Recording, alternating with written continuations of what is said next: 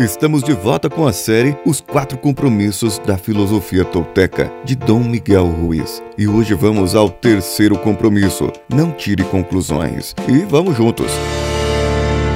Você está ouvindo Coachcast Brasil a sua dose diária de motivação.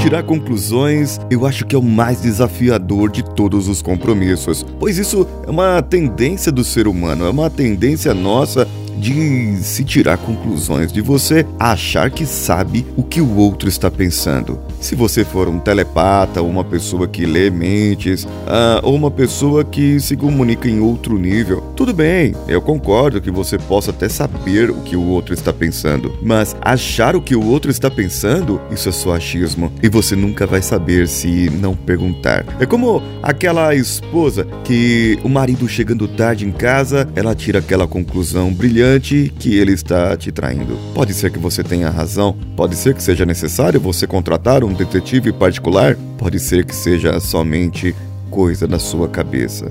E quando você chega em casa e a sua esposa ou esposo estão quietos lá no canto, e você pensa: será que eu fiz algo? Será que eu fiz algo errado? E você começa a inquirir e a pesquisar na sua memória onde foi que eu errei, o que que eu esqueci. Lógico que você tem culpa no cartório, senão você não estava todo aí se sentindo culpado, querendo lembrar algo que esqueceu. Mas o ponto nesse caso é que você está tirando uma conclusão sem perguntar, sem querer saber o que a outra pessoa está pensando ou o que a outra pessoa acha daquilo. Às vezes a pessoa só está cansada mesmo, e às vezes ela pode estar brava com alguma coisa, mas não é com você. O não tirar conclusões acaba gerando conflitos, não só em seus relacionamentos pessoais amorosos, como também da sua empresa.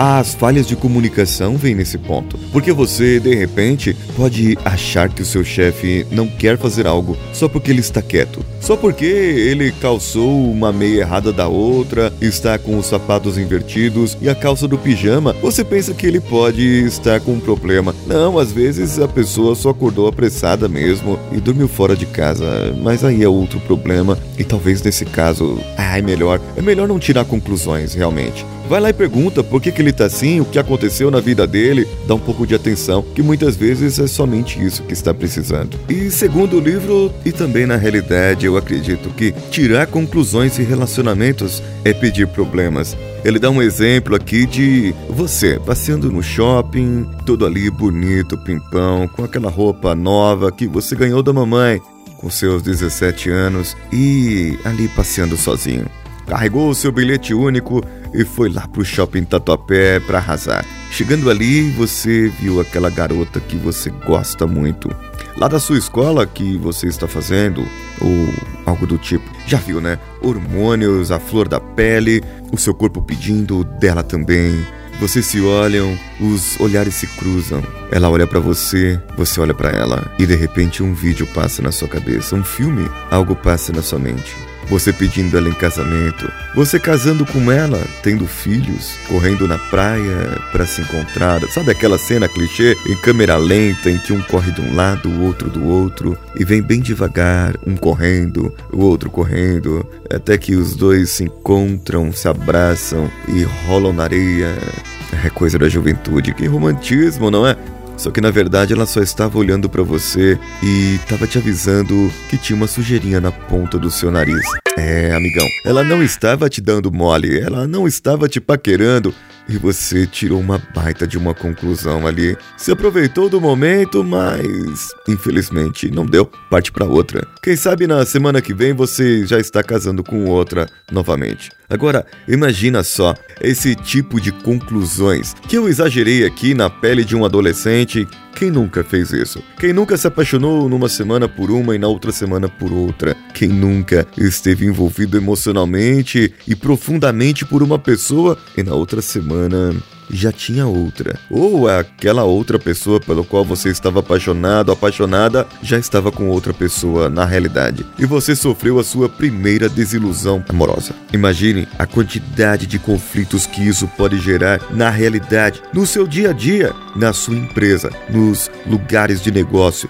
Você entrar no cliente e achar que ele não vai comprar Nesse caso, ele não vai comprar mesmo, pois você terá todos os trejeitos e todas as dicas para que ele não leve. Agora, já imaginou o contrário? Você chegar à conclusão de que o cliente vai comprar. Imagine chegar com essa atitude. Claro que ele vai comprar o meu produto. Meu produto é bom, não tem como ele não comprar. É... Essa atitude, você está tirando uma conclusão para o bem, gerando assim uma nova perspectiva e expectativa que fará com que você atue para que a venda saia para que o resultado positivo saia. As conclusões elas são rápidas, inconscientes e elas estão baseadas nas suas opiniões, naquilo que você acha, naquilo que você acredita, naquilo que você pensa, no seu sonho, no que você foi criado, naquele momento que você vivenciava. E no caso, isso pode não ser verdade. O seu sonho pode não ser real em relação ao meu sonho, assim como o meu sonho pode muito bem não ser real em relação ao seu sonho. E tudo o que sonhamos não passa de besteira, crendice, crenças em relação a outros sonhos de outras pessoas. Mas o que fazer nesse caso então? O melhor é não tirar conclusões, pois se você assume que o outro, a outra pessoa, enxerga a vida da mesma maneira que você, está redondamente enganado. O seu sonho, a visão de mundo pode ser diferente, como pode ser iguais em certas coisas. Porém, o mais correto é se comunicar. Se comunicar, perguntar, falar, agir. Agir para que o seu sonho não seja mal interpretado e para que você não tome decisões, nem julgue, nem leve nada para o pessoal. Você estará cumprindo o primeiro mandamento, o primeiro compromisso que é ser impecável com a sua própria palavra.